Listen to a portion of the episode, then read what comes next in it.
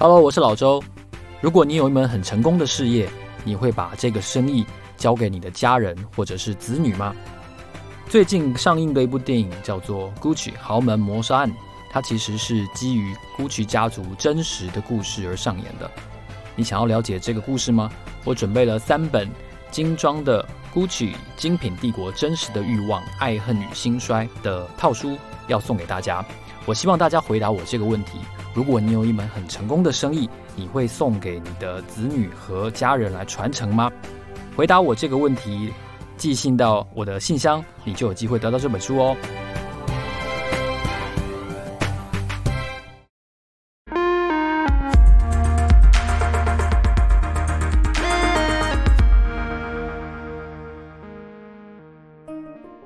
Hello，欢迎收听 Money Talk，我是老周。在这个节目，我们一起聊聊钱和财富。好高兴哦，这终于来到了第一百集的节目了。呃，先前我跟大家说哦，我正在募集一些问题。然后呢，大家如果有任何关于我个人、关于这个节目、关于幕后的制作、哦，关于投资理财的一些疑问，大家都可以在哦 Apple Podcast 或者是在 Instagram 上面发问。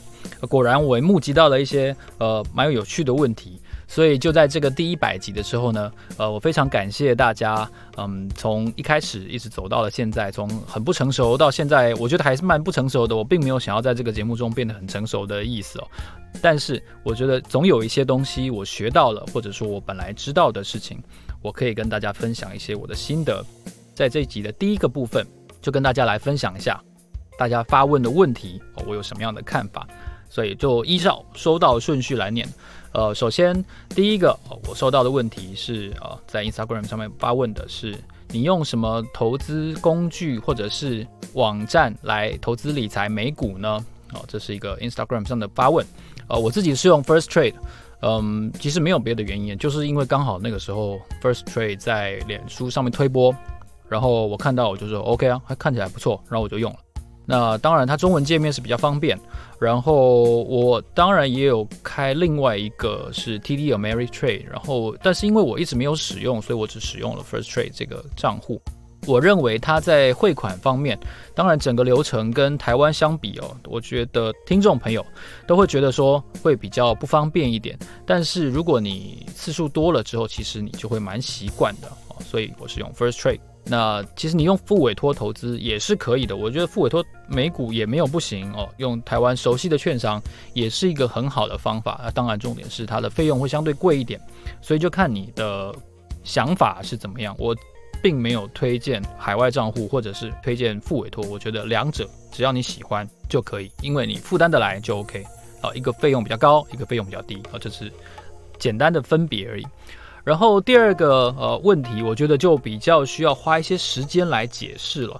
第二个问题呢，是在 Apple Podcast 上面发问的啊、这位是在七月的时候他有发问了，是李曙章，李曙章，他先说台积电买在两百多，葡萄王买在三十九，那一集非常的好听哦，谢谢你的支持。但是我后来也没有在投资葡萄王，也没有在投资台积电，所以都没有赚到钱，好，非常的惨，好，但是我也不会觉得太太痛苦，我现在已经。比较放下了哈，可以说比较放下了。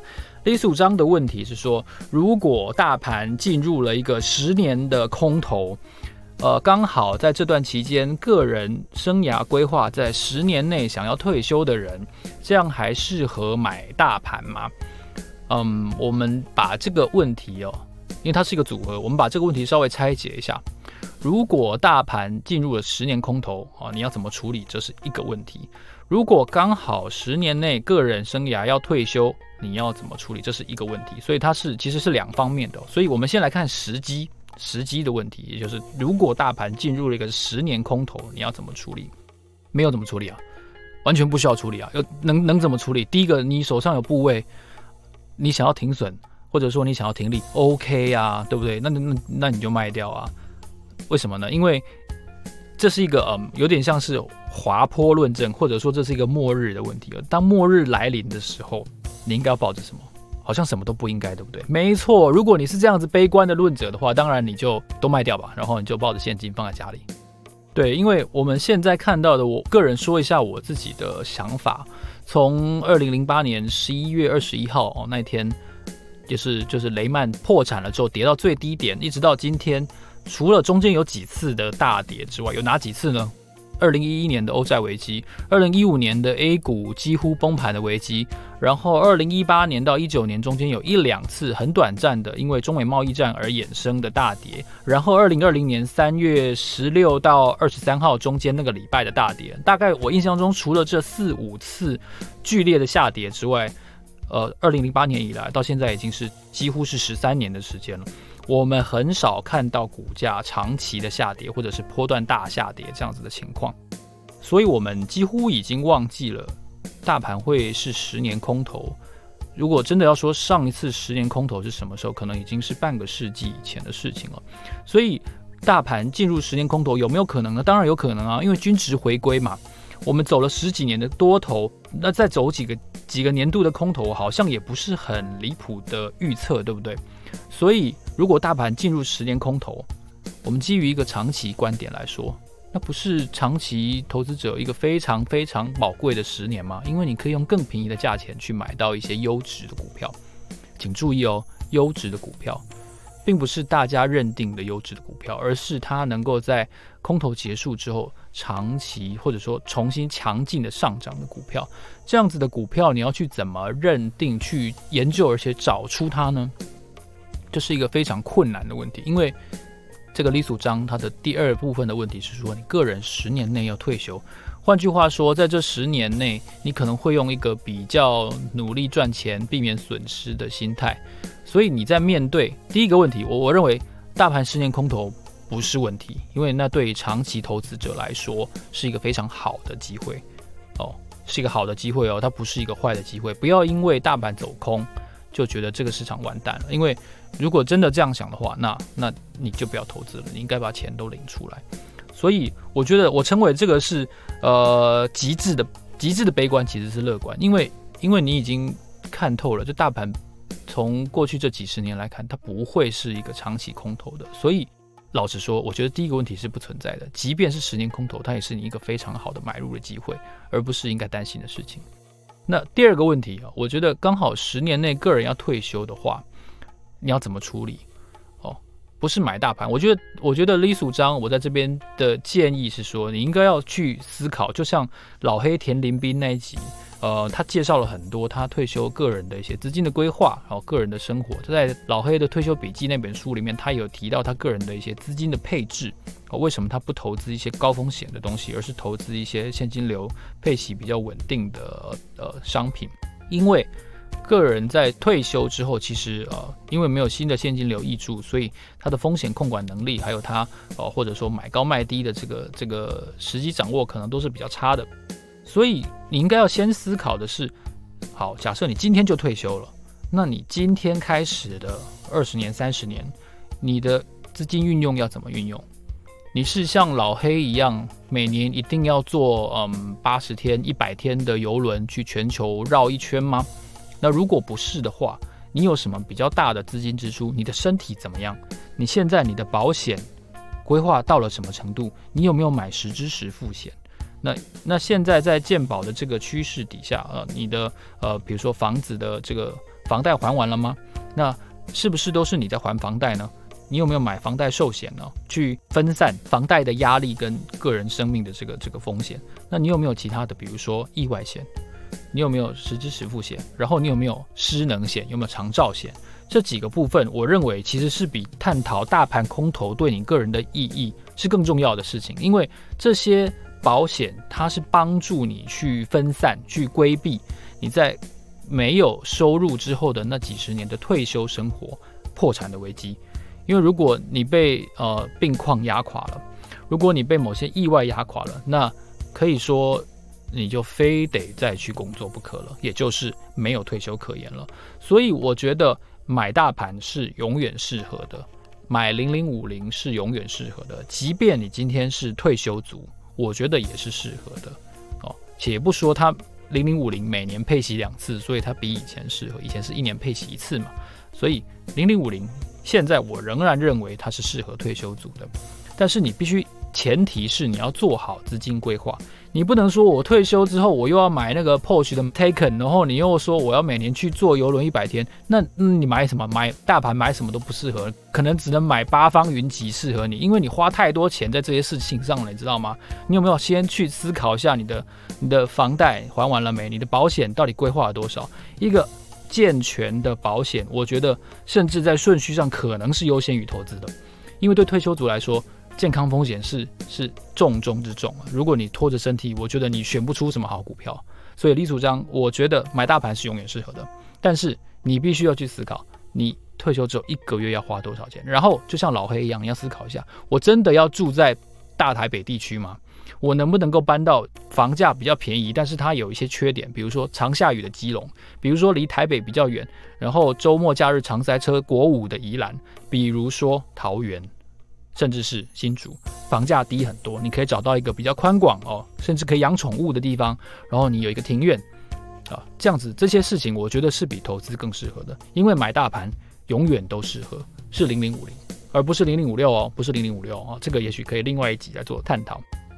买大盘永远适合，但是你要先思考退休生活要花多少钱，这是我给李素章的一个小建议。然后另外一个网友有来言，呃，来讯，他有问说。哦，滴滴一挂牌就出大事，是否代表中概股时代过去了？老周对中国认识很深，是不是中概股都不能买？中国政府都是好小的？嗯，这个问题 问得非常嗯犀利，然后也让我花了一些时间去思考。我觉得从滴滴开始讲哦，其实老实说，我本来接下来我就要做一集节目来探讨滴滴出行，然后在美国这个挂牌出师不利这件事情。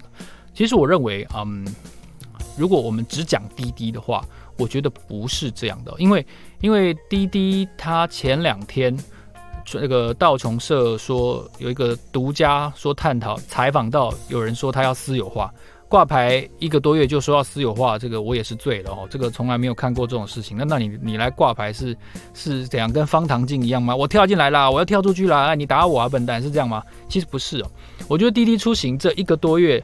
挂牌的这个这个班杰明的奇幻之旅，然后就说要私有化，虽然他否认哦，但是你有没有注意到，他否认之后，呃，他这个私有化的传言一出来，他股价就大涨，这代表一件什么事情？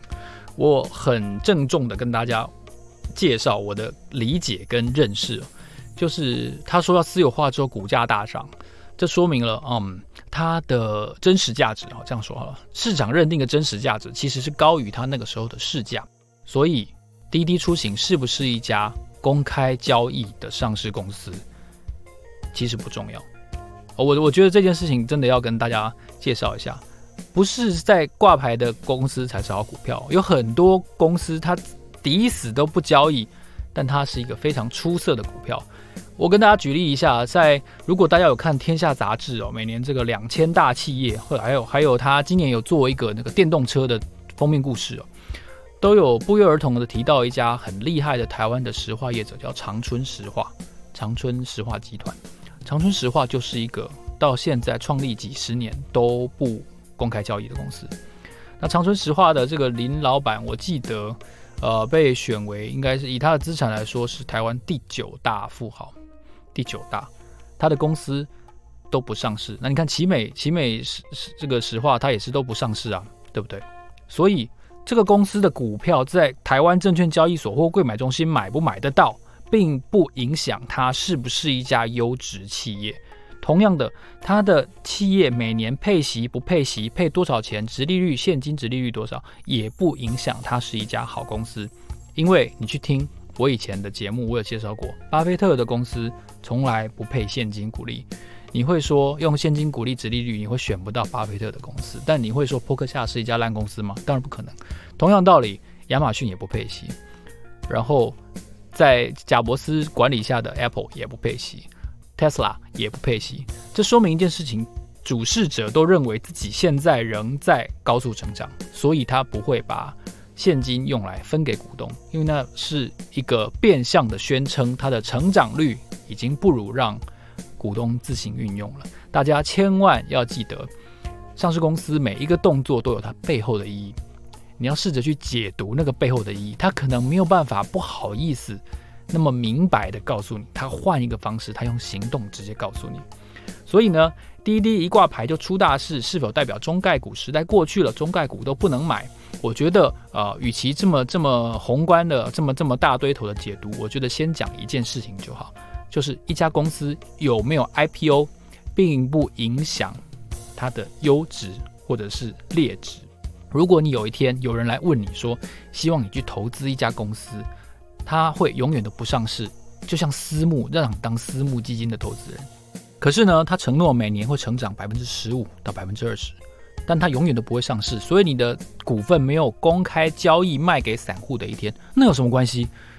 这公司每年都成长啊，对不对？这是一个非常优质的企业。重点是你要去发掘。你要去确认这个公司真的有这样的成长潜力，它股票没有上市，它没有办法在九点钟之后卖给其他人，一点关系都没有，千万不要在意这一点。所以私有化的企业也可以是好公司，好，大家请记得。然后呢，下一位呃听众朋友啊，有一个叫做黄山安妮，OK，嗯，黄山安妮，好，他说录音效果不错，分析也很到位，good，好，非常谢谢你。然后有一位听众朋友，这个是我们的呃，也是老朋友了，他叫做 Grace Chan 小白 Grace Chan，他说，呃，他本来说要我分享致富强心脏。还有分享 Podcast 的做满一百集的想法和感觉。呃，其实 Grace 她点了好几本书哦，我记得有一本就是这个《致富强心脏》，然后有另外一本说是这个《世界经济未来在亚洲》哦这本书，然后还有其他的书，其实他点了好几本书啊。但是呃，其实老实说，我这个规划没有那么快哦，毕竟一个礼拜只有一集，所以请各位一点时间消化哈，，Grace。好，然后。接下来呢，第二个部分呢，我就来跟大家分享一下做一百集的心情。我记得我是二零一九年的十十二月初开始做的，所以到现在大概是一年半。老实说，非常的辛苦，因为现在都是只有我一个人嘛。以前呃，在大概在二三十集的时候，还有海咪哦跟我一起做，那他帮我非常多的忙，我也很感谢他。然后还有以前的另外一个同事 K，他也帮我剪接了几集。呃，我觉得很辛苦的原因是我把所有的事情都揽在身上，其实没有人帮我，呃，但是也从中我觉得也学到了非常多的东西，因为我常常去参与广播节目嘛，正是因为这样子，其实让我觉得，嗯、透过声音可以在不同的场景下，跟也许以前从来不认识的人，或者是远在国外的人互动。是一个非常好玩也非常难得的机会，因为就是有一些场景是没有办法阅读的，比如说在在捷运上，或者说在一些呃做家事这样的场合，你没有办法用眼睛仔细的盯着，但是你可以透过聆听，呃，你可以拉近这个对人的了解，这点非常重要。透过这个一百集的节目呢，我约到了很多以前从来没想过，或者是我只听过他的节目的人，比如说哦，古癌。比如说科技导读的清华哥，然后比如说敏迪，哎，敏迪我不知道，我不知道他信邦卖了没有，因为他说他信邦买到现在都没卖，我真的觉得真的是歌歌真的贵了，我真的觉得太厉害了。然后敏迪他也做得很好，当然我也被很多人给打枪了，然后打枪的理由也五花八门哦，所以嗯，作为一个媒体的从业者，我其实经常被打枪，但是打枪的模式哦，跟以前自己在做工作的时候是不太一样的。那当然，我接下来我觉得。一个人身兼多职，应该事情要尽量的精简。所以，嗯，我在这边可以建议大家，就如果你想要做一个 podcast 的话，立刻做，马上做，不要犹豫。你就算只有就是手机的麦克风，也可以开始，因为现在真的有非常多的工具可以让你很简便的开始做一个节目。重点，重点就在于你要想清楚，你要做多久，然后呢，你要做多少。的分量，因为如果你是一个像我一样，你平常还有工作的人的话，其实我觉得持续做下去，我觉得超过三十集以后，你的压力就跑出来了。但是压力就是就是会逼着你继续往前走。就算你只做一个嗯期间限定的这个节目，我觉得也没有关系。比如说，你就宣告我就是这个节目，我只做一年也没有关系。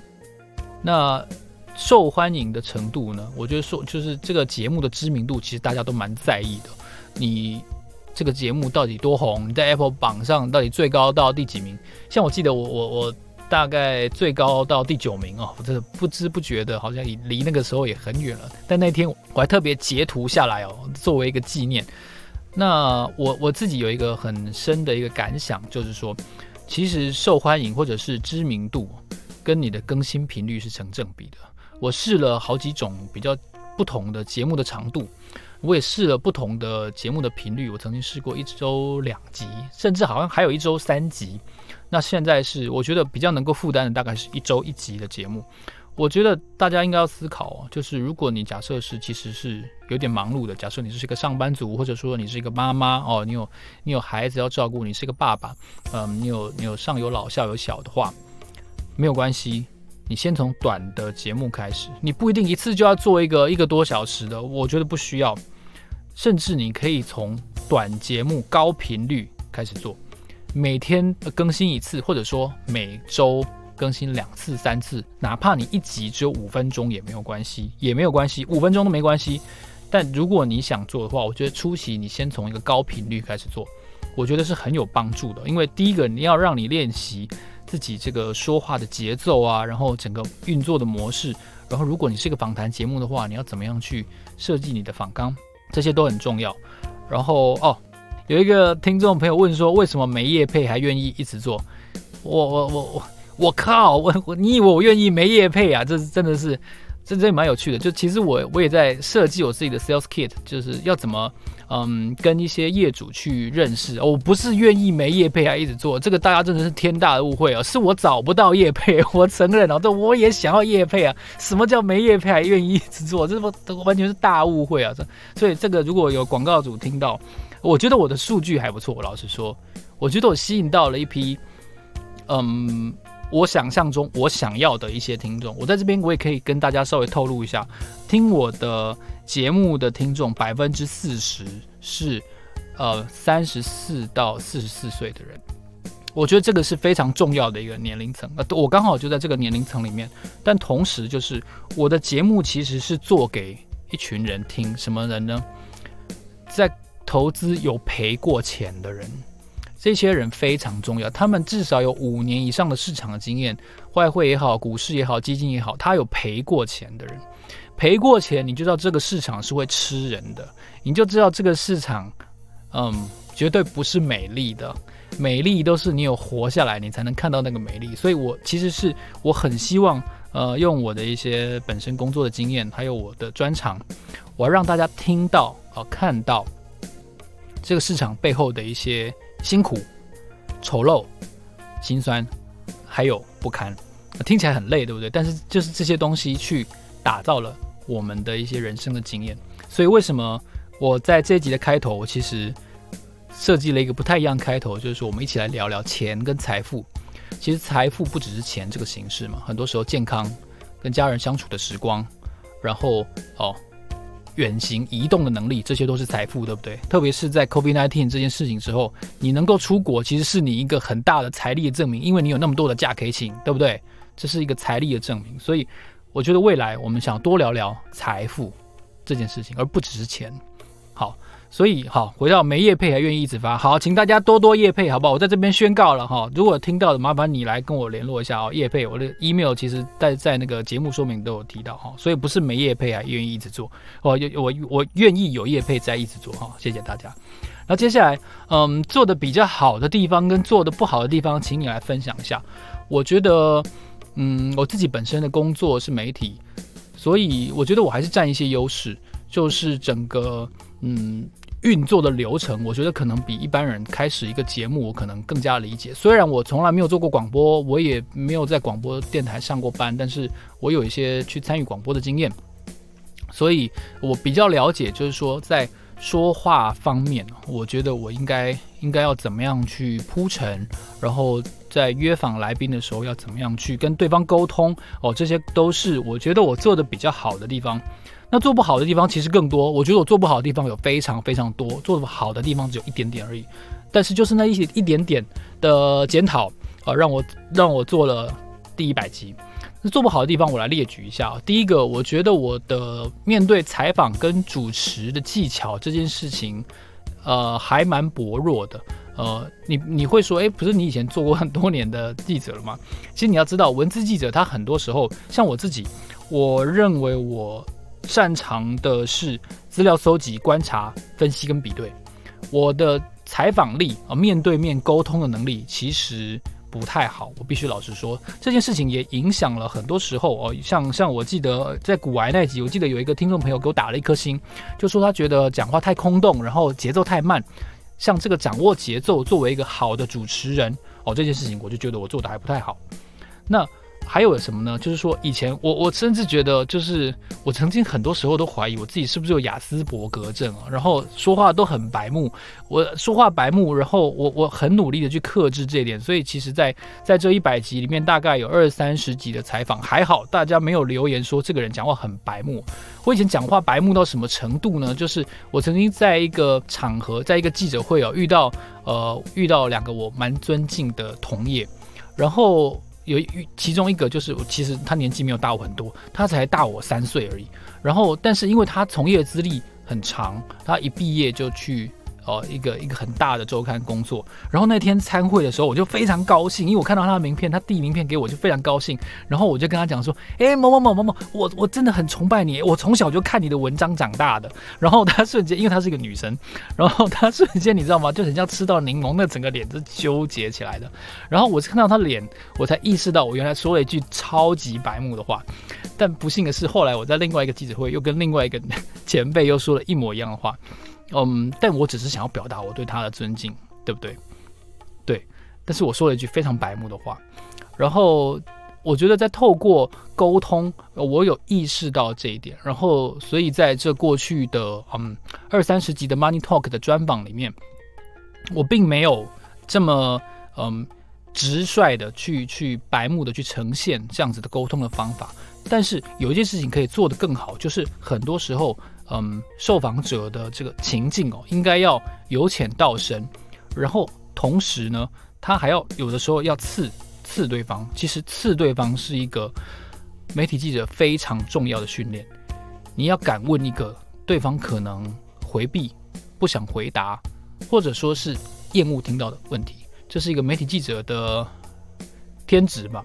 因为很多时候，如果我们只问对方想回答的问题，哦，这个是非常容易的做，非常容易就能做就能做到嘛。但是不好看也不好听。如果我们有勇气去问出那样一个问题的时候，其实我觉得它是一个很好的的练习的机会，它也是对你的作品负责。因为呃，如果就是个人的 podcast 就算了，但如果你今天是一个媒体，广播也好，你是个纸本也好，公众人物，他有回答的义务跟必要。所以我觉得这件事情我还没有做得很好，就是问出一个很关键的问题，让对方无以回避这件事情。以前我们可能透过资料的分析、哦历史回顾哦去达到这件事情，但是我觉得未来也许我应该要多做一些什么呢？就是去问一个关键的问题，然后最好能够让对方稍微停顿个两三秒。我觉得第一个听起来那样子的感觉是。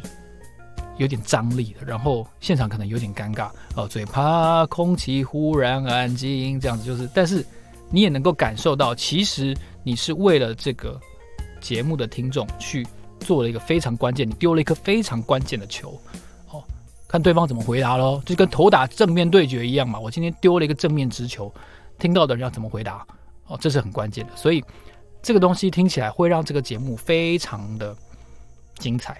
其实我觉得做媒体也是这样，就是你不能回避问一些关键的问题。所以这件事情，我相信是下一个一百集，我希望在在跟大家回顾我的我的制作方法还有感想的时候，我能够说哦，我做得更好的。所以接下来呢，我觉得我会开始做更多的访谈。前一阵子是因为这个疫情关系，实在是在约访上面是有一些困难的，所以所以接下来这个部分也重新会加速。所以这就是我在做了一百集的 podcast 之后的一些心情感想。我也一并的把我收到的所有的问题呢，都跟大家回答了一番。如果大家听得喜欢的话呢，欢迎你在 Apple Podcast 给我们按五颗星，然后告诉我你的感想。那接下来我也会跟大家分享更多，也许是我个人的，也许是来宾的生命故事。啊，我是老周 Money Talk，让我们下一集见，谢谢，拜拜。